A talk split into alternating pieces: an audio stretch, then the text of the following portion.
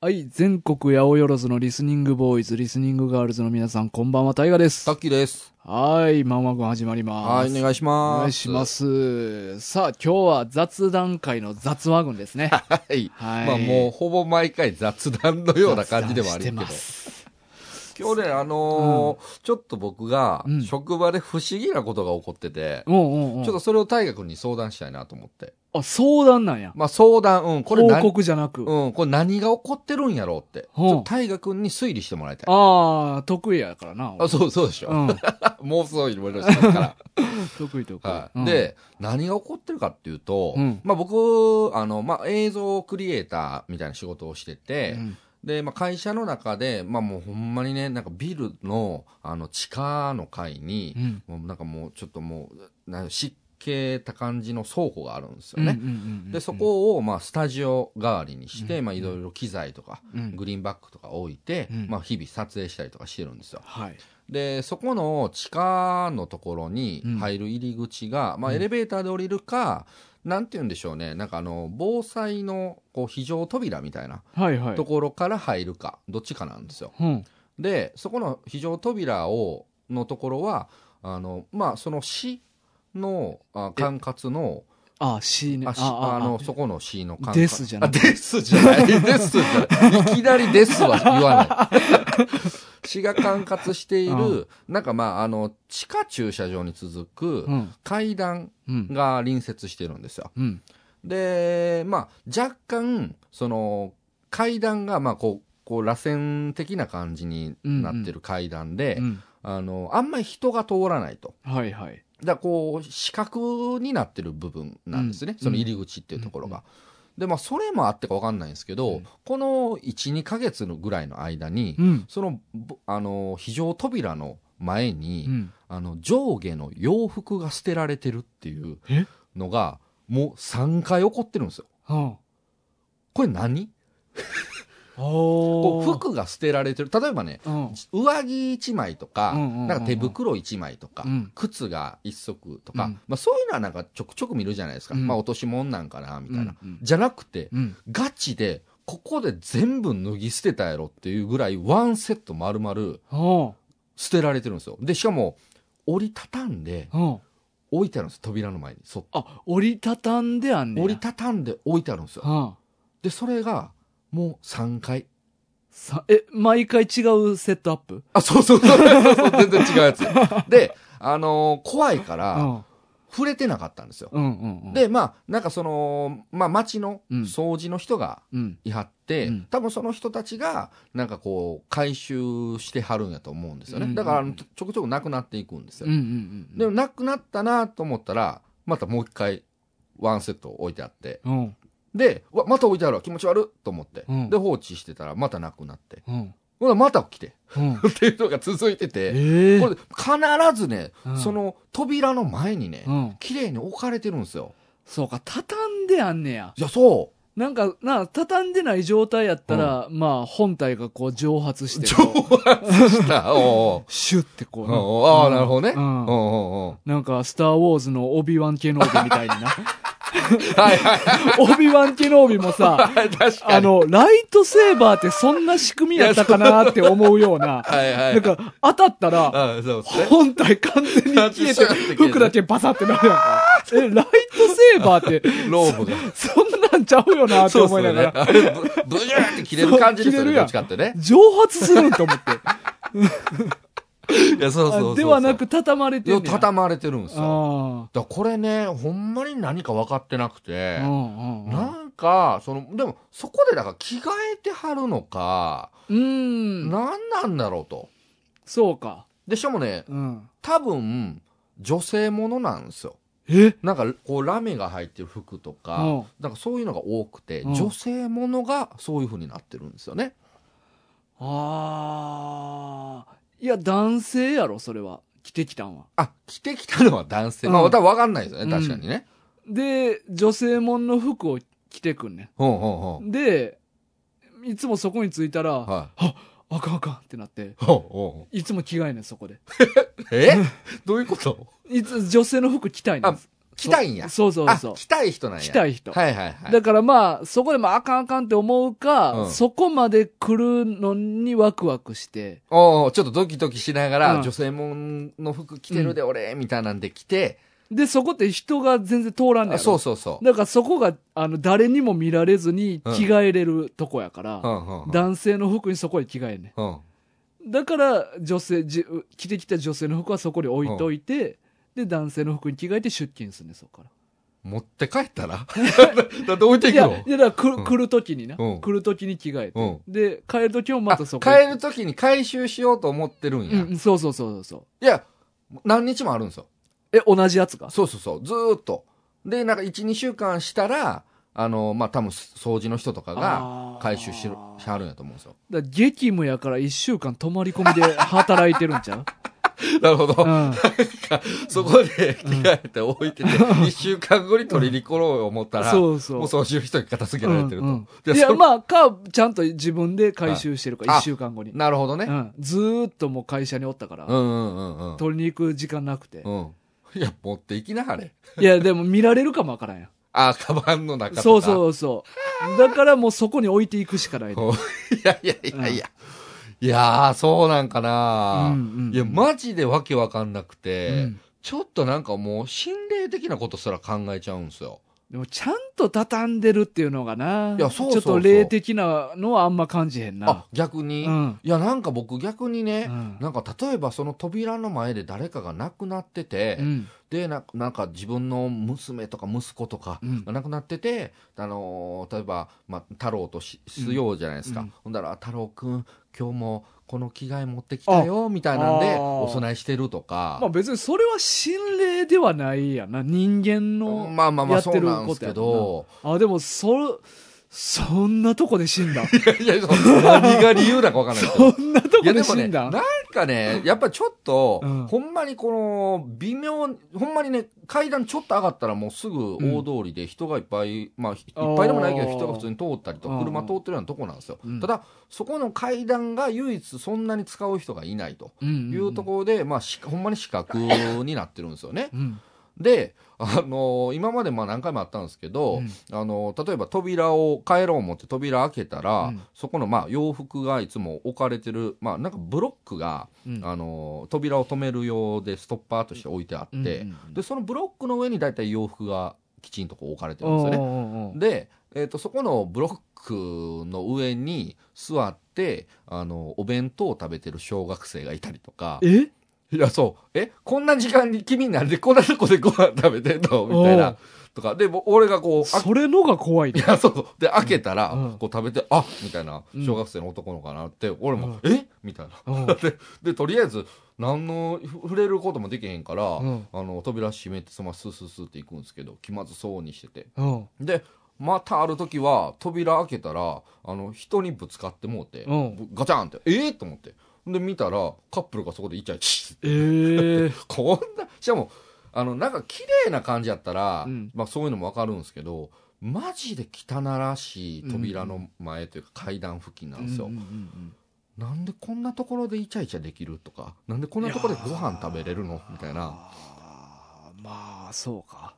まあまあ、でもまあ、イチャイチャとかはな、やっぱりもう、若気のあれで、もう、もうとにかく人がおらおらんければいいみたいな。もうそういう感じ。もう周りが見えてない感じ。見えてないうん。で、小学生も別に汚いかどうかの判断ってやっぱりあんまり、ああ、気にせえへんやんかね。だからわかるけどな。服は、わけわかんないでしょ。うん。そう。マジで謎なんですよ。なんやろな。うん。いや、もうほんま怖いんですよね。だかあらちょっともうさすがに警察かな、思って。え？いや、そう、警察に、うん。いや、もう頻繁に洋服がここで捨てられてるとう。いうんのをちょっと相談しに行こうかな、思ってるんですいや、動かんやろ。いや、まあ動かないとは思ううんん。ですけど。被害なんも出てないもん。うん。いや、わかんないですよ。だからもしかしたら、その、なんか近隣にそのお店とかもあるから、うんうんその百貨店だったりとか洋服店とかあるんで、なんかそのパクってきたものだったりとかするかもしれへんなとかも、まあ単純に思ったりもするんですよね。それか、す服をデパートで買って、で、着替えて、もういらんくなったん そんな、頻繁にその勝ってはそこで着替えるうんうの。んうんうん。いや、全部ちゃう人やね。全部ちゃう人？うん。あ、それは怖い。なんかそういうスポットになってるみたいなこと？そうそう。着替え。着替えスポット。うん。たまたま、いや、スポットとかにもなってへんねん。た偶またま然。偶然。同じような発想の人が、そ着替える場所を探した結果、うんここやっていう。いや、それやったらもう、店の試着室で着替えろよいや、そうっすね。うん自分で言うやんだけど。あ、これ着ていきますわ、って。いやそうっすよねなうん。そう、捨てていく理由がよくわからんねんな。ほんまやなうん。服捨てることって、まあないからな。まあないでしょ。うん。大体まあ着替えるにしても絶対もう持ち帰るじゃないでうんうんすか。うん置き、置いていくってないから。うん。いや、だからやっぱ捨ててるんじゃないねんって。ああ、いや、そうなんかもしれないです。まあ、うん畳んでるし。うん。だからもう一遍回収するか着替えに来るつもりでそこに置いてるから、うん一旦そこで着替えたのは間違いないはず。いや、なんかそうですよね。うん何にもなしにこの服だけ持ってきて、それをだけそっと置いていくことなんてないですよね。うんうんうんでも一週間同じ服が置いてあるんのやろ？いや、そうそうそうそう。大体まあ一週間とか、まあその数し、数日ね。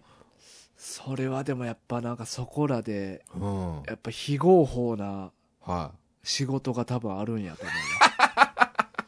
あるんかな？だ俺みたいにトンネル掘りの仕事みたいに、その、一回現場入ったら数日出てこられへんみたいな。久しぶりっすね。その仕事の話。うん。みたいなのが多分あるんやわ。うん、なるほどね。うんうんうんうん。ああ、そうなんかな。いやーもう、結構長いこと働いてますけど、うんまだまだ知らんこと多いっすね。いやーそう考えるとまあまあ、そうやな、うん知らんことっていうか、そんなこと起きんねんなって感じやな。そうそうそう、ほんまにそうなんですよ。人生初っすよ。そうやなう。ん。脱ぎ捨てられて畳まれた服を目撃するそうそうう。そう、3度も。うん、なかなかないよねい。や、ほんまに。いうんや、もしね、なんか、知ってる人おったら教えてほしい。そうや。な、うん知ってる人とか、こういう推理。うん。うん、事例ね。これちゃいますか？みたいなうんうんうん。確かに。ちょっと俺、ええの出てけへんな、ごめんなさい。ちょっとほんまにガチで振ったからねうん。もっと出るかなと思ってんけど。いや、全然いいですようん。こうげ結構こう真剣に僕も悩んでるから。うん。はい。ということか。いなるほどね。はい。まあ、俺もまあ、最近、うんまあ最近というか、まあ映画をちょいちょい見てて、ああ、はいはいはい。あの、タッキー、エム・ナイト・シャシャマラン監督の作品って見たことある？あ、あの、何個か見たはずなんですけど、うんうんうん何を見たか覚えてない。ああ、え、シックスセンスは？あ、見ました見ました。あ、見たことある。うんああ、シャラマンね。シャマラン。シャマラン。うん。そうやね。それな、ちょっと俺も言うてて分からんようになるときわからへんシャラマンかシャマラン。わからへんはいシャマラン。シャマランね。うん。うんエム・ナイト・シャマラン。有名ですよね。そうそう。うんまあ、ゆ、まあでもほんまに有名なんて、まあ、シックスセンスぐらいちゃうかな。あーあ、最近やったらオールドとか、あ、ちょっと前にな。うん、やってましたよ上映されね。とったよねうん、これも面白そうな、見てないですけど。家族みんなでビーチ行ったら老けていくっていうそうそうそうそう。うん俺もそれ見に行こうかなって迷ってて面白そうですよね。ただ、うん、俺はその時は、うん、なんかシャマラン監督、うん、まあ何本か見たことはあって、うん、うん、なんかまあ、結構オチがうん。衝撃みたいな印象のある監督やって。うん。で、も、まあなんかどれもちょっと微妙やったなっていう印象があったから、はまあオールドの予告編とか、い。うん。あらすじ見ておもろそうやとは思ったけど、うん、うん、うん。まあでも結局なんか微妙なオチなんかなと思って見に行かんかって。はい、はい、はい、はい。で、最近になって、うん。ちょっとまあ一緒にいつもマーベル見てる同僚が、うんシャマラン好きやって言っておー。で、あ、ちょっとじゃあ何本か見てみようと思って、うん。見てみてんやんか。はそしたらね、なんかまあ、変な監督で、まあうん俺は結構好きやなとい。思って。あのー俺が最近見たのは、うんえっと、サイン。サイン。うん。あ、ここにあるわ。うんこれあの、ねまあメル・ギブソンが主演で、はい、はい。で、一応ね、確か、工業的には一番シャマランの中で売れた作品あ、そうなんらしいね。ここれ確かシックスセンスの次の作品とかやったんかな。うんうん。2002年って書いてますね。あーうんまあ次か、まあなん、ぐらいやったとあ、でも、思うね確か。うんシックスセンスが1999年やから、ああ。近いですね。そう。で、それがまあ一番売れた作品で、それ見たんやけど、うん。これまあ、話が、うん。あの、まあ、メル・ギブソン主人公で、はで、子供が二人おんねん。はいはい。まあ、息子と娘、まあ、10歳ぐらいなんかな、もうちょっと下ぐらいの、まあ、息子と娘がおって、うん。で、あと、弟、はホアキン・フェニックスがやってんねんけおどう、弟がおって、その4人で、まあ、あの、アメリカでよくある、なんか麦畑がバーっと、うん麦とかなんかトウモロコシとかの畑がバーっとある。田舎にポツンと住んでんねん。その4人で。はで、なんか奥さんはちょっと前に事故で死んでんで、メル・ギブソンはもともと神父さんかなんかやっとってんけど、う。うん。まあ、奥さんの死をきっかけに、うんもう神父さんを辞めて、うん。まあ多分なんかこう、神を信じられなくなった。ああ、なるほど。で、なんかちょっと不安定な精神状態やうんな。うんで、弟もなんかちゃんとあんま働いてない感じで、ほうほうほう一人身やし、ええ年になってうん。で、ちょっとなんかもう最初からちょっと不穏なはいはいはい。感じやねんな。うん。で、ある日、その畑にうん。ミステリーサークルがほ出来上がっててう。、ほうほうほで、おい、なんやこれみたいな。感じになって。うん。で、なんか、そっからいろいろ日過ぎてたら、なんか夜中に誰かから見られてる視線感じるとか、はいはいはい。あとなんか飼ってる犬がやたら畑の方に向かって吠え始めるみたいな、うんうんうん。これはちょっと何か起きてるぞっていうことになって、うんで、そうこうしたら、うん世界中のいろんなところにうん。ミステリーサークルがあ現れ始めて、ほうほで、これは宇宙人が来てるってう。なおって、そしたら、テレビとかでも、宇宙船 UFO が、うんわーっていっぱい飛んでる映像撮れたとかはあ、目ニュースで撃情報が。そうやっててはいはいは。で、もう、俺らの近くにもう宇宙人は来てるみたいうんうんうなん感じになって。いうん。で、なんか、こう、田舎町のなんかテンプレなイメージで、はい。結構猜疑心が強くて、うんうんうん。なんかよそ者をあんま受け入れなくて、うんうんうん。で、なんか視野がちょっと狭くて、はで、なんかもう、これするって言ったらもう、こうするみたいな感じの、うんうんなんかそういう雰囲気がね、メル・ギブソン一家たちには、はなんかもう宇宙人たちが来てるから、なんか過剰にちょっとなんかみんな怯えてたりい。ほうとか。ほうほで、まあ、いろいろ、まあそういう、ちょっと不穏な感じで、何が今起きてんねやろうって話が進んでいくねんけど、う。は宇宙人、まあこれもネタバレになんねんけい。ど、はいは宇宙人たちがん。攻めてくんねやんか。おうおうおうおうで、これ、俺この、シャマラン監督のおもろいなって思ったのが、はいそこまでなんかほんまに不穏な感じで、で、まあ、こうトラウマとかな。うん。なんか、そういう、この監督の作品でようあんのが、はいなんか主人公たちが抱えてるトラウマとか心の傷を浮き彫りにするような、あのーストーリーが多くて。ほメル・ギブソンとかもそういう奥さん死んで子供二人を守らなあかんしみたいなのがあって、でもなんかちょっと不安定な気持ちになって過剰になってしまったりとか、う。うんうんうんっていうなんかいい感じの人間ドラマとかを描くねんけど、うん。はこの作品宇宙人が、はいまあ、出てくんねんけい。ど、はいはいはい。めちゃくちゃ弱いねん宇宙人が弱い？宇宙人がめちゃくちゃ弱いねんほう。あのまあえ？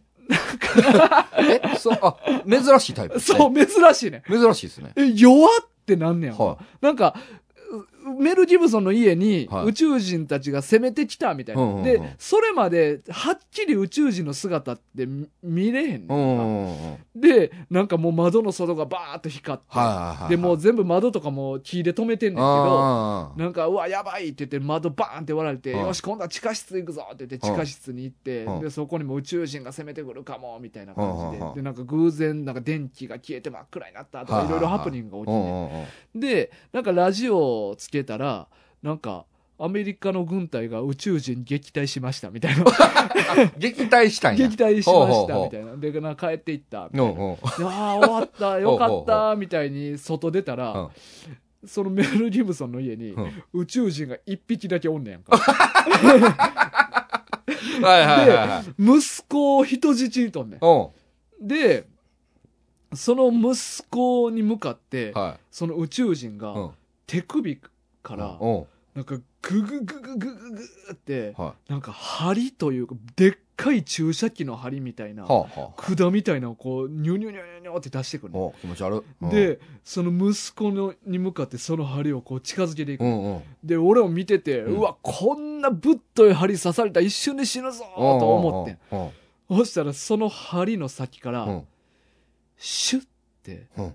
ごく少量の霧が出て、え？うん。出て。えそれだけやね。え？何それ？いや、多分毒やと思うねんけうんうど、んうんでもさ、そんなんてさ、うん。うん。一瞬で死ぬもんじゃないから、はその隙疲れて、バットで殴り殺されんねや。え、ちょっと待って。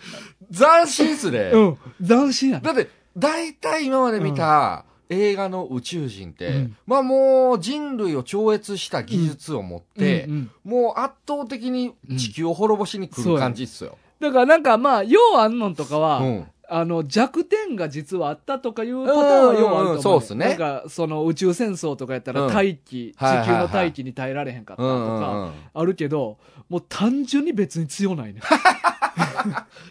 なるほど。で、攻撃も別になんか、シュッて、いや、うんささせよ、それ。なんでそんな遅効性の攻撃するのもう、そいつらからしたらもう、それこそ最強の、そうそう。僕らからしたら銃をぶっ放してるぐらいうん。の感覚なんでしょうね。これやったら焦るやろって思ったけど、ほんまに、シュッ。もう、なんやろな、半、直径5センチぐらい範囲の霧が、シュッって出るだけやろ。めっちゃおもろいやん。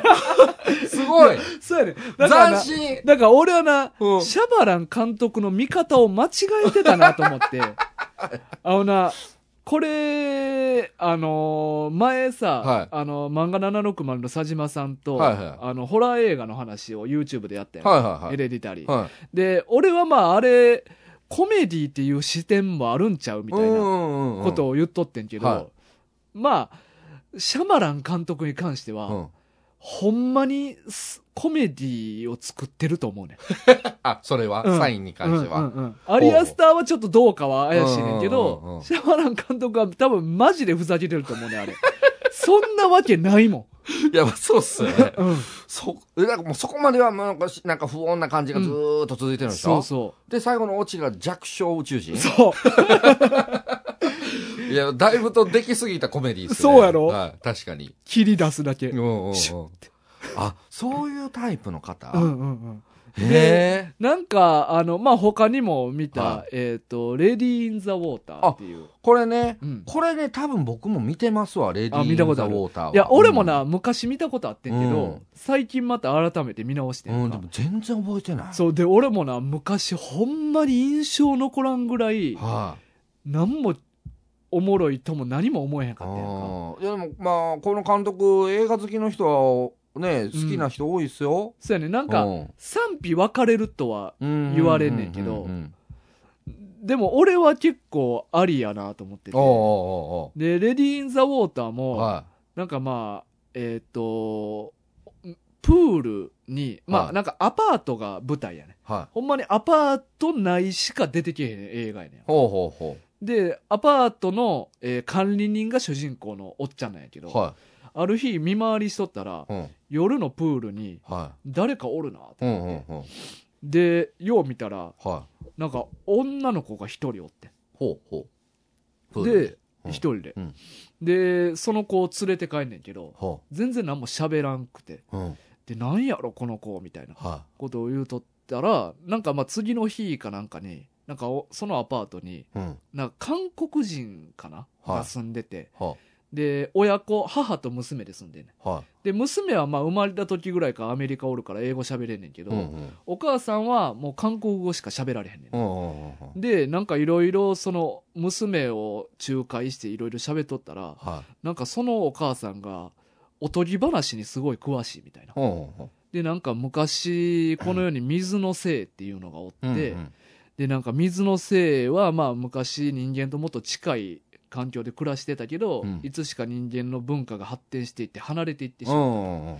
でも、あのーもっとこういう風にして生きた方がええよとか、はいまあ、警告とか予言とかうをん。与えるために、うん。今でもたまに水のせいが人間界に来ると。っていう話を聞いて、うんあ、あれは水のせいかもしれないみたいな。はいはいはいはい。で、なんか、その予言を与える存在なんだったら、うん。誰かに予言を与えに来たんだみたいな。ことを気づいて、はじゃあこのアパートの住人の誰に予言を与えに来たんだろうおうおうう。で、えっ、とね、そっからなんかその予言を与えるのをは解釈する役目のやつ。い。うん。なんか暗号解読みたいなポジションの。人間がいるみたいな。で、とか、あと、その水のせいを。襲いに来る狼みたいなモンスターがいるから、ほう。そいつからも水のせいを守ってあげなければいけない。で、あと予言を与えた後も、水のせいは自分の故郷に帰らなくてはいけない。うんうん。けど、帰るためには、うん。なんかいろんなポジションの人間がいて、うん。必要で。例えばなんか、7人組のグループ。が必要やったりとか、あとなんかガーディアン、守護者が必要。はいはいはいはい。で、あとヒーラーが必要。癒すもの。カードゲームみたいいや、な感じね。そうそうそう。が必要だみたいな、はいはいで、なんか、あ、そういえばうちのマンション毎日パズル解いてるやつおったなみたいな。おうおうおうおうなんか、なるほどね。水のせいと会う直前に日常みたいなんが流れ、流れ。あんねんけど、はいはいそこでもういろんな住人との交流がまず描かれる。で、結果的にはそこで交流してたの、行動が全部ヒントになって、はいはい。もしかしたらあいつら、いつもそういえばあいつら何人組でつるんでたから、あいつがその何人組のあれか、とか、うんうんうん。言ってこういろいろパーティーを集めてくんねんけど、はいはいはいただ、みんなが、うんいや正直な、なんかその水のせいが不思議な力を目の前で見せてくれるとかじゃないねん。はいはいはいはやのに、い。うん管理人さんがうん読んだら、うんみんな従順に来てくれるやんか。はいはいはいはい。で、ああなたヒーラーだから、うん。あの、今ちょっと、こういう、この彼女、うん水の、あの、モンスターに傷つけられたから、癒してあげて、みたいなこと言ったら、なんかそのおばあちゃんも、手添えてこうなんか、あのすごいですね。受け入れがめちゃめちゃ。受け入れがすごいね、みんな。すごいですね。いや、みんななんだかんだ口で、いや、うんこんなこと無理だってとか言ってんねんけど、しっかり来てくれる。いや、そうっすね。みんなやりたいことあるやろうに、うんうん真夜中とかでうんもちゃんと集まってくれんねやんえか。ー？で、これな、ほんまにおとぎ話で、うん。あの、水のせいの女の子の名前も、はい。ストーリーっていう名前やね。で、あの、このなんかみんなが無条件にうん。ついてきてくれる感じって、俺ようおとぎ話でこれあるよな。あ、まあ確かにね。例えばなんか桃太郎とかもさ、はいはいはきびだんご1個い。でうん。命かけて戦ってって言ってるわけやん。いや、そうっすね。そんな理不尽な話ないやん。ううんうん。団子ですよ。団子1個でさ、うん命かけて戦えよって。そうっすね。そんなわけないのに。うんうんうんだからなんかす、もうあの話自体がもうおとぎ話なんやなるほど、なるほ。ど。で、なんか、時代設定が例えば、は中世とかやったら、い。うん。例えばなんかまだ迷信とか、はい。占いとか信仰が今よりもなんか根強く。みんなにこう残ってるような状況やったら、うんあの話って俺結構すんなり入ってきた気すんねん。なんか、こう加わってくる人間たちもなんか不思議なことへの興味あるなるほど、とか。信じて、元から信じてたりとかする可能性あるから。だからあれをたまたま現代に水のせいが来たから、うん。なんか変な、ちょっとおもろく見えてまうけど。はいはいはいはい。うんそれがもっと昔とかの設定であれば、うんもっと素直な。素直に見まあまあ、占い師がね、すごい権力持ってたとか、あそういう時代だったらね。うんうんうん僧侶とか、はいそういう人がはいはい権力持ってたりするやんか。はんはんはんだからなんか、そこら辺もなんか、あえて現代にすることによって面白くしたろ、みたいな。なるほど。うん。かなりこう、笑いのうん人やなっていう感じ。。うん。はあ、なるほどね。うん。え、ちなみにその、ストーリーはどうなるんですか、それ？あ、ストーリーは結果的に変えれるよ。あ、変える？変える変える。じゃあ水のせいなんですか？水のせいやったあ。、そうなんですね。うん。いや、まあ、それは、まあ、わからん。わからへん。うん。ああ。正直。ただ、あの、襲ってくるモンスターは、ほんまに、あのシルエットは狼みたいなんやけど、はい全身から草生えてんね怖っ。ん。うん。何それ？そうやね。なんか、そい、それはもうちゃんと映るから、はいもうそいつはもう明らかにもう異世界の。あもんなんやけ、どほんならちゃんと怒ってるんやう。んうんうん。いや、もう最悪マジでその全員の勘違いかもしれへんみうん、たいなの思ったんですけど。そうやね。では多分ない。ではないんや。うんうんへえ。面白そうやな。てか、僕、レディー・イン・ザ・ウォーター見たはずなんですけど、全く覚えてないですね。いや、俺を見直して、はいああ、こんなところあった気がする、みたいな感じやった。ああ、そうっすか。うん。いや、マジで記憶にないなうん。あいや、だから、ーシャマラン、ちょっとな、これから注目して、はい。もっと見ていこうかなと思おーいいっすね、ってな。確かに。うんまあ、他にもまあ、なんか、ビジットとかもいろいろ見たんやけど、うんうんなんかまあまあ、それも、なんか、これ、なんかこ、怖いねんか、ビジットも。はまあなんか、田舎に住んでるおじいちゃんおばあちゃんの家に、姉妹が、なんか、一時期ちょっとお世話になるみたいなはいは話なんやけど、うんまあそのおじいちゃんとおばあちゃんが、だいぶ変ないうんうん人で、うん。うん。で、なんかもう、姉妹がどんどん、え、ちょっとやばー、あの二人みたいなんで、うん。もう、逃げ場ないから、うーん。親も近くにおらんし、うんうんで、なんか追い詰められんねんけど、はなんかもう、嘘みたいになんかもう、変ななんか家の軒下とかでは、いめっちゃ低低いところい。で、は姉妹が追いかけっこしてんねんい。けど、うんうんそしたらそこにおばあちゃんもおってえ、おばあちゃんが急に追いかけてきたりとか怖っめっちゃ怖いやん。怖っ単純に怖いっすね。うん。なんかおじいちゃんが、はい毎回なんか庭の外れにいるある小屋に行くなって思ったら、うんそこに毎回、はいおおむつ捨てに行ってたりとかなんなんなんか奇妙やね奇妙。うんうん、確かん。に。うん。なんか変、変やねんな。なんかまあまあ、癖のある監督のイメージはありますね。うんなんかだからそこら辺もまあ狙ってるんやと思うねん。うんうん、そうなんでしょうね。うんまあ、そういうところが映画ファンの心を掴んでるんですかね。うんだからまあほんまにある意味逆におもろいみたいな感じでもあるみたいやねんな。なるほど、なるほど。はうんあ。シャマラン。シャマラン。シャマラン監督ね。名前が言いづらいねんな。そうそう。まあでもちょっといいっすね。うん僕も、まあそんなに見てないから、ちょっと見てみようかな。ちなみにシャマラン監督、はい。毎回、うん。どの映画もカメオ出演すんねやんか。あ、監督自体が。監督自体が。はいはいはいはい。ただ、レディー・イン・ザ・ウォーターに関しては、はめっちゃがっつり出てくる。なんやったら、は予言与えられる立場で出てくる。めちゃめちゃ大、なんかめ大事な役が、大事。な役柄で。めっちゃ出たがりやねん、この監あ督。、そうなんすね。うんだからそこら辺も、なんか、ノリ、おもろそうな監督やなと思ってう。ん、まあ確かにね。ううんん。うんうんうん。まあそういうタイプなんか。うん。うん。はいやこの人ってほんまにあらすじだけ見たら、あ。うん。ほんまにつかみめっちゃ上手やね、うんうんうんうん。どの映画も、まあ、オールドもそうやったけど、はいはい、まあね。つかみだけで言ったらめっちゃおもろそうやなって思うねんけど、そこを絶妙に崩してくる。まあそれもいいんでしょうね。うん。多分。ファンからしてねう。ん。なるほどね。そうやねああ、いいっすね。うんエムナイトシャシャマラン。じゃあまままだ言われへ。もうん言われ、まだ言えない。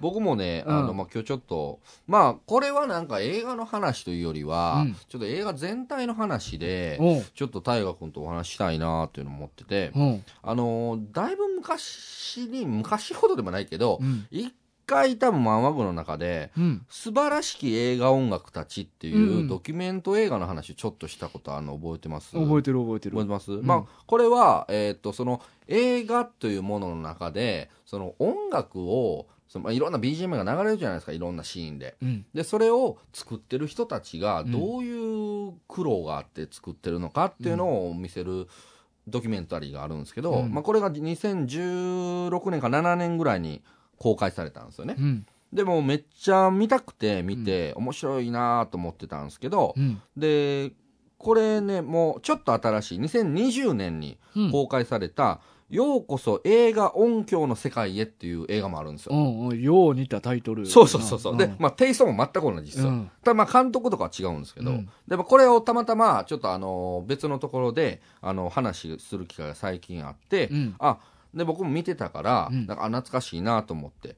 で、ちょっと今日、まあ、もう一回改めて見て、うんあの、大河君とちょっとこの話したいな思ったおうんですよ。おうおうなんかね、その、まあ、え映画音楽の方じゃなくて、映画音響のうん。世界へっていう話なんまあですけ、ど、言うたら効果音とあか。そうそう効果音とか、うんもうまあ人の声とかも入ってくるんでしょうけど、うんうんもうそういう BGM とはまた違うそれ以外の音ですよね、うんうんその環境音もそうやし、うんうん。なんかいろいろその登場人物が動いた時に発生するコップの音とかも、うん。で例えばそのジュラシック・パークやったら恐竜の鳴き声とか、うんうんうんでそういうのも全部そのそういうのをうん。一から作ってる人たちうんうん。がいるとうん。いうのにスポットを当てた話なんですよ。うんうん。でもう改めてこれを見てでその映画音楽の方も、あのー改めてこう一緒に考えた時に、うん。その普段僕らって映画を見る時にうん。映像メインでやっぱり見るじゃないですか基本的には。うんうんでもあの実は、まあ、映像ももちろんすごいんですよ。うん。うんすごいんですけどやっぱりその映画ってその総合芸術と言われるぐらいなものですけども、うん。その音の部分のうん。労力がはあまりに半端ないと。うんうん。でこうやっぱりその映画音楽の時にも出てたんですけど、うん。そのめちゃめちゃ有名なホラー映画とかのワンシーンを切り抜いて、で見た時に映像だけで見たら、うん。実はその映画全然怖くなかったりする、だかはいはい。はいらそこの怖さを引き出してるのは音楽であったりとか、まあホラー特に重要そうそうそう。な音響のことなんですよだからその僕ら映画見た時に、うん。なんかその役者さん良かったよねとかなんかあの映像すごかったよねっていうことはよく言うけど、うん。音すごいねってあんまり言わんくないとうん思って、でも実はあの自分たちが大好きな映画のの要素を作り上げてる半分以上もしかしたら、音のおかげかもしれへんなというのを改めてちょっと最近考えてて、うんうんうんうんでもなんかほんまに、なんていうんやろ。あんなこう映画まあ120分とかぐらいの、あの長編の中で、うん。もうめちゃめちゃ細かい音がいっぱい散りばめられてるじゃないですか。でそれがそのまあセリフもちゃんと聞こえかつでもそこを引き立たせるこのまあもうほんまに一つ一つの音が絶妙にバランスが取られた状態でうん。見せてくるわけでしょ、でそれがこうもうその世界に引き込む形になってるから、うん。なんか一緒になってるからうん。なんかよう分からんけども、うん。例えば戦争の映画とかやったとしても、うん。あの例えばまあ主人公目線で戦争をひたすらにうん。あの戦戦場を逃げてる絵があったとしても、見えるんはそのいしその主人公視点のところだけですけど、周りの感じを出してるの全部音なわけですよ。確かにな。ううんん。だからこの音の重要性っていうところを、なんかもう一回ちょっと僕ら改めて、うん。でも見た方がええんちゃうって。その映画をうん楽しましてるものとして、ももっとみんなでうん。音注目していこうよってうんうんいううん。のをちょっと今日喋りたいなと思って。そうそうだから音で、俺最近意識的に、ああ、音いいなと思ったのは、はマーベルシリーズを見てるときにあの、まあ、アイアンマンとか特にそうやけど、ーはいはいはこの、現代の俺らのテクノロジーではないい。うん。機械うが起動する音。あー、なるほどね。まあ、言うたらアイアンマンとかな、はいはいはい。腕時計が、うんうん片手だけのアイアンマングローブに変形したりするねん。はいはいはいはいはいその時に、ウィーカシャカシャカシャカシャカシャカシャカシャカシャカシャカみたいな。あれの、あの音めっちゃ気持ちいい。いや、わかりますわかります。うんうん。でそういうのね。俺、ほんま最近見とって、あ、この音気持ちいいって思った記憶はあんね。うんうんうん。だああいうのってやっぱもう未知のもの。まあ、あの、アイアンマンとか、まあ言うたら機械は地球のもんっぽいけど、うんまあ宇宙とかもいっぱい出てくるから、うんうんうん今まで俺らが聞いたことない知らんものを想像で音作らなあかんやんそうそうそうなんですよ。これって多分こんな音しそうみたいな。そうそうそうそうそう。ああいうのはすごいなといや思うな。、その想像力がすごいですよね。うんなんか映画の中でこの音響の映画の中でも、うんえーとまあ、例えば、あのトム・クルーズの「トップガンうんうん」の映画が出てきてたんですけど、飛行機のあそうそう戦闘機の音を、まあ、あの実際最初は戦ガチの戦闘機の音を取りに行ったらしいんですよ、うんででもいざ映画の映像と当てはめてみたら、うん。迫力がないと。うん。あの同じ戦闘機の音なのに、っうん。ていうので動物の鳴き声を重ねてるらしいんですよ、ああなるほど。うん、だからそういうえなんかその戦闘機っていう機械のやつなのに、うん。生き物の声を当てるっていうこの発想とか、ほんまやな。もうもう訳が分かんないんですよ確かねまあななんか生っぽい感じが出るんかうなん。その方うん。が迫力もあるやろうし。そえ猫とかじゃないよな、う 飛んでる時ににゃーって。よく聞いたら猫の声混じってない？めっちゃ可愛いやん。急に それはそれでちょっともっと聞きたいなじゃあな多分まあ象とかライオンとかまあそうそう、大型系のやつとか。うんまあ、しかも、そのまんま使わないですよ。うんちゃんと加工するから。さっきよりミャーって。にゃ発信するとき、ニャー 音重ねてもないね重ねてないですね。それ置いてるだけやもん。ただの。いやいや、音ほんまにね、あのー例えば、うん。結構この、僕ら何気なく生きてるけど、めちゃめちゃ音の方がうん、実は生きてて重要やったりするんちゃうかなとも思うんですよ。うんうんあのー例えば、まあ、基本的にはこう、視覚、うん。まあもちろん聴覚、収穫、いいろんなものが感覚としてありますけど、あの、まあ映画で言うと、まあ視覚と聴覚じゃないですか。で、そうなった時に視覚って、まあもうだからリアリティの部分のような気がするんですよね。うん。だからその映像の中で起こってることが、やっぱどれだけリアリティがあるのか。うん。まあそこでの、例えば役者さんの演技だったりとか、まあ実際の例えばさっきのその戦争系の映画やったら、うん。そこでなんやろ爆発とかがこうバーンってリアルに起こってるから戦場やっていうふうに認識するわけじゃないですか、うんそこでなんかここは戦場ですみたいな言って何も起こってなかったらうん。全然リアリティないじゃないですか、でも例えば映像が一切ない状態でうん。音だけ聞かされたら、うん。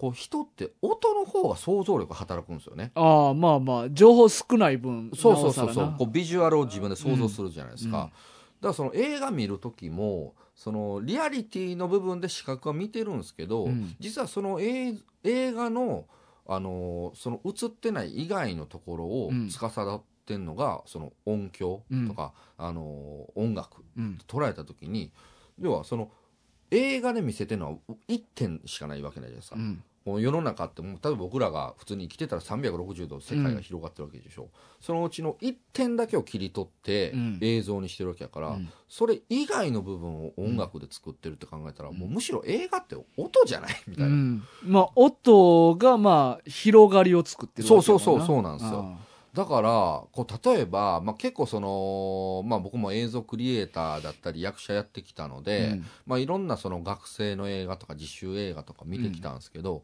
大概の人がね音にねめっちゃお粗末なんですよ。まあまあそうなりがちかもな。映画撮るってなったら、うん。基本的に映像メインで、うん。音はなんかめっちゃなんか大雑把というか、うんうんうんでまあ正直セリフ聞こえないとか、ん。ノイズひどいみたいなのもあるんですけど、うん。実際例えばその今からもしそのじ映画うん。をそのインディーズでもいいから撮っていくんやみたいな人とか、そういう人ってあのガチで音の方を注力した方が、うん。もしかしたら他の人とめっちゃ差別化できますよみたいな。まあまあまあそうやな、うん。あだせなんか映像綺麗でも、うん。例えばセリフ聞こえないとか、うん。音悪かったらもうそれだけでなえるじゃないでーすか、うんうん。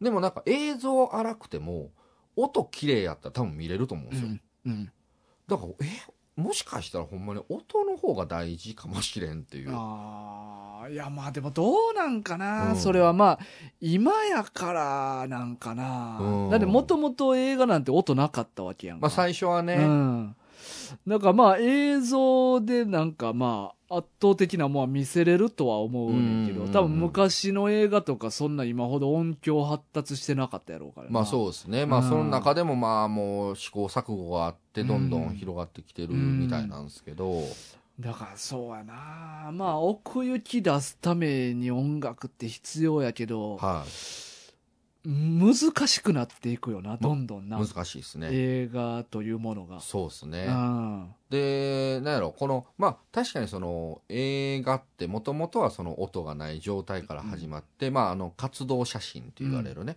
あの、ところからスタートしていってると思うんですけど、うんその、でも、例えば人類の、あの、娯楽の最初って多分音楽やと思うんですよ。うんうん映像ではなかったはずなんうん。ですよね。うんうんだからそのやっぱり人間に一番馴染みのある娯楽って考えたら本能的に多分音の方が楽しいのかなっていう気もするんですようん。うんね。うんうんでそこがこういろいろ発展してきてうん映像っていうものも、まあ、写真とうんそういう映像っていうのが出てきて、うんでそれがだんだんこう混ざってきてうん今に至ってると。うんうんってなった時にその映像は映像でもちろんまあ僕は映像の仕事してるからうん。大切なんですけど、その本能としても実は楽しませれるところは実は音の部分だったりするとか、あー。でまあまあまあ、まあでも映像と組み合わした時はまたちゃう気はするな。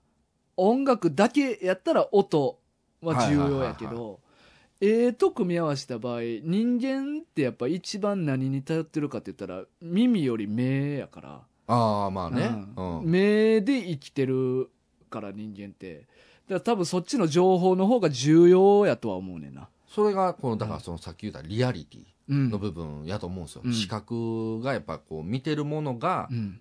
こう正しくこううん認識するじゃないですか、だからその正しさとだからその娯楽で考えた時にだからその想像がいっぱい膨らむ方が楽しいじゃないですか,、うんうんうんうん。だそそういう意味のあれなんですうよ、ん。だから映画においてはっていうあれよな。あそうそうそうそうそううんうんうんまあそこがだから両方あるからうんバランスがいいからより面白い没入感があるんだと思そううんですけどそうやな。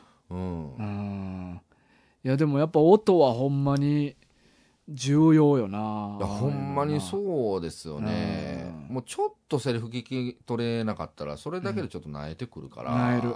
まあね。日本映画多いからな。まあまあ多いっすよね。うん。そうやねんな。そう。まあだからねまあこのまあ素晴らしき映画音楽たちっていうのと、うん。ようこそ映画音響の世界へっていううんこの日本、まあちょもしよかったらね、うん。もう見てみてください、うんうんあの素直にねなんか映画の楽しむ幅が膨膨らみますね、そうか、見方が視野広がりそうやな。視野広がるし、なんや言うたら、まあ、例えば大河君もね、うん。その映画の現場行ったりするじゃないですか、うんうんで僕もまあいろいろ行ってきましたけどその基本的に僕らが行った時って、まあ、出演者側で行ったりとかスタッフで行くから、うん。映像を撮るためのスタッフクルーでいるじゃないですか、うん。でもこのこういう、まあ、実際現場によって全然違いますけど、うん。これハリウッドの映画とか、うん。まあ、世界で有名な映画とかでいうと、その映像のクルーと同じかもしくはそれ以上ぐらいのスタッフがうん音のためだけにいるわけですよ、だこれもねもうびっくりというか、そのもうなんか映像を撮るよりもこっちの方が労力かかってないみたいなぐらいもあるからなんかそこででも全然その例えばど映画の DVD とかについてる、うん。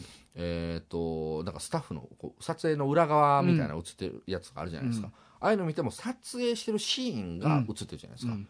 だ音のところって見れないんですよ。そういう意味でもめちゃくちゃ貴重な映画やなと思ってて、確かになんかまあ俺らもまあそのインディーズ映画とかそういうのまあ自分らでも作ったりとかしとったけど音を新しく作るなんていう作業まあせえへんわ。うんまあしないですよね。うん。これに合う音作ろうとか。あそうそうなあそうそう。そでもほんまにちゃんとした映画とかまあ特に俺が見てよう見てるはい。マーベルとかう、なんて、うんうんうん。新しい音作りまくってるからいなや いやそうっすよね、うん途方もない作業やなと思うわ。いやそうだと思いますよほんまに。全部嘘の音やと思うもん、うん、うん、ほんまにはない、いろんな音をねこう、うん。このなんかことをなんかを組み合わせて、うんうんねな何ガチャガチャ鳴らしたりとかしてるんだと思うんですよ、うんうん。ね。基本なもうやっぱり俺らレベルとかが作んねやったら、はい。もう普通にその場で撮った音と、うんうんうん。ありもんの BGM ポンと載せるだけいやまあそうなっゃちゃいますよ。うんね。そうなるよな。そう。だからもうめちゃくちゃ今ね音の世界に興味が湧いてますね。ああ、うんななるほどな。うんまあもう僕らもね、この今、うんポッドキャストやってますから、うんまあこれも音の世界じゃないですか。もっと BGM 入れる？そういうそういうわけじゃない。そういう話ではないあ。ちゃうんや。あ、はい。そのアピールなんかなと思って。もっと。そう、もう収録大変になるじゃないですか。いや、でもタッキーが言い出しっぺやから。もちろん。もうだから収収録しながらこういろんなボタンを押しながら。いや、編集。の時点でな。編集でそうそうそう。もちろん、ライブではそれは難しいよ。いやそうですよ高いや、僕ねうん、一回、もう、うんあの、20代の中頃ぐらいの時に、あの、まあ、シナリオ学校に通っててうん、でそこで知り合った友達と作家のチーム作ってたんですようん。うん。で、そこの、あの、まあ、友達とうん、二人でネットラジオうんを当時やり、やってう、ん。ラジオ、まあ、作家集団やから、うんラジオドラマを配信しようぜってうん。でやったんですよね。まあ、6回で終わりました。え、大変すぎて？音が大変すぎて。だかあらラジオドラマとかだと、うん。やっぱその、まあ、自分らで考えた脚本通りこうセリフを取って、で、そこに、要はその、扉が開くシーンがあったら、うん。それの音を入れるとか、うん。コツコツコツ歩いてくるやつとか、やっぱその想像力働ける、かせる効果も入れないといけなかったんですよ。うん。もうそれがマジでめんどくさくて、うん。全然こんなん毎週やってられへんと思って、もう6回目ぐらいでもうすぐ止ま止まったんですけど、えー、いや、今日の収録、戦場でやってることにしようや。音入れてや。僕らの声聞こえるから、ダナダナババババーンって。いや、一回入れてみてもいいですけうど、んうん。うん。なんかそういうのもな、遊んでみたい。やまあまあ確かにね。うんだからまあそういう意味でもしかしたらこのラジオのうん部分も、なんか音っていうところでもうちょっとこう楽しみを作れる可能性あるかもしれないですね。ただまあ、めんどくさなるよまな。あマジでめんどくさいですよ。ほんまにめんどくさいですよ。確かに、ちょっとこれ以上作業増やすん嫌やわ。いや、そうでしょ。あそう。まあでもね、なんか音って面白いから、うんまあぜひちょっと皆さんにも興味持ってもらいたいなと思って。うんなるほどうん。確かにね。そうほんま、ぼーっと見とったら何も意識せえへん世界やからな。いや、そうでしょう。音響ってうん。うんで、まあ、例えば、その、映画の好きな人とかやったら、まあ、さっきみたいにね、あの、シャマラン監督好きですとか、その監督名が出てくることすら、もしかしたら一般的にはちょっと、うん。あの、違ううん。層になっちゃってるじゃないですか。うんだからほんまにもう基本的に日本ってあのイケメン俳優とか可愛いアイドルとか、うん。なんかそっちばっかし注目しちゃってると思うんですうんよ、うん。でも実はその映画の中で俳優部ってもうあくまでやっぱ俳優部の仕事をしてるだけで、うん、実はそれ以外のもっとすごいプロフェッショナルの人たちの方がうん。見てて面白いよみたいなそういうところもなんかこう知ってほしいなとは思うんですよね。